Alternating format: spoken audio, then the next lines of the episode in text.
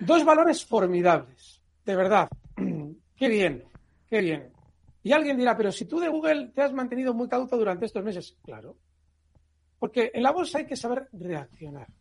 De hecho, eh, ese arte de prestidigitación que intentamos hacer analizando, en realidad no tiene, no es mi profesión. Mi profesión es saber reaccionar a la hora de comprar y de vender por las circunstancias que se están produciendo en ese momento.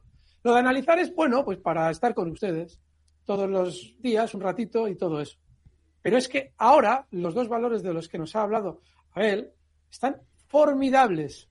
No tanto por las herramientas técnicas a las que hace él referencia, que también, sino por cómo, por ejemplo, en el caso de Google, ha realizado la ruptura durante los últimos las últimas horas, prácticamente ayer, de máximos históricos.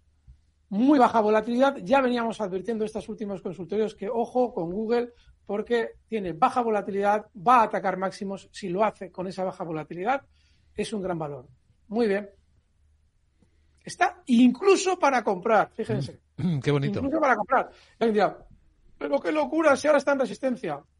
Sí, la teoría clásica del análisis técnico está muy bien y ha sido muy útil durante muchos años, pero a lo largo de la observación y de la experiencia de uno tiene que intentar trascender de todas las normas que conoce la generalidad. Y hace ya mucho tiempo que yo introduje un factor que comentamos muy a menudo Laura y yo los viernes, en ese ratito que hacemos por las mañanas, que es el de intentar anticipar si se va a romper un máximo o no en función de qué volatilidad tiene el precio. Es decir, viendo cómo se está desplazando, saber adivinar si va a continuar alcista o va a frenar ahí. Y Google es un ejemplo perfecto por cómo ha roto. Va a continuar. Así es que fantástico. También es un modo ahorro, como las Microsoft y Apple, a las que hicimos referencia. Pero, claro, a modo ahorro con un stop muy amplio. 142 es un 6-7% en el caso de, de Google, pero es un 6-7% necesario para tener un valor tranquilo en cartera y que está muy fuerte al alza. Qué interesante, qué interesante el factor volatilidad para adivinar cómo puede moverse el valor. Si le sumas el de volumen, pues te puede dar todavía más, ¿no? No, no, porque el volumen se puede falsear. Lo que tú no puedes falsear es que el desplazamiento tranquilo del precio produce unas sensaciones siempre las mismas y el desplazamiento rápido volátil del precio produce otras. Pero el volumen sí que se puede falsear. Puedes generar un volumen artificial, comprándote y vendiéndote a ti mismo como hace cualquier núcleo duro. Con lo cual, puede servir el volumen, pero no nos podemos apoyar en él por la eventual eh, falsedad que pudiera tener y que nosotros a priori no sabemos si es o no es. Pero sería un factor que si el mercado fuera eh, honrado, nos podría servir. Pero como no lo es, pues no nos sirve. Qué interesante eh, esto, Alberto. Sí, señor.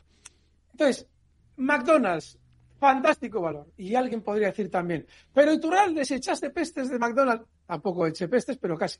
Cuando tuvo una caída vertical, por favor, vayan a esos gráficos de Capital Radio. Hoy es un día, bueno, todos los días son muy importantes, pero vayan al canal de YouTube de Capital Radio para ver a qué estoy haciendo referencia. Sí. McDonald's, desde julio de 2023 hasta octubre de 2023, ataques de jamás, realiza una caída súper vertical. En aquel momento, cuando ustedes nos planteaban McDonald's y Coca-Cola, las dos, las dos hicieron la misma caída.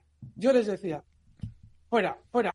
En aquel momento, cuando ustedes nos planteaban McDonald's y Coca-Cola, las dos, las dos hicieron la misma caída. Yo les decía, fuera, fuera, hay que estar al margen. No sabemos qué va a pasar ahí. Parece que hay algo malo en la compañía. Solamente podríamos cambiar de opinión si el valor de ese movimiento bajista se girara al alza y con poca volatilidad superara máximos. Pero mientras tanto, no tocar ni con un palo por si acaso. Bueno, pues fíjense, el escenario alcista es justo el que ha realizado. Se ha girado al alza y con muy baja volatilidad ha superado ya por ahora los máximos históricos. Digo por ahora porque justo cuando ha llegado a esos máximos históricos sí que ha incrementado en cierto modo, su nerviosismo. Con lo cual, lo que te está queriendo decir es que se va a entretener durante más tiempo. Pero hay un factor que hay que recordar y es la verticalidad de la caída previa, es decir, miedo a los inversores, incluido obviamente a mí, que tengo que velar por la prudencia ante ustedes. Con lo cual, lo que han generado es salida de inversores y ahora lo que hay que entender es que va a continuar subiendo también como un valor para estar tranquilo en nuestra cartera.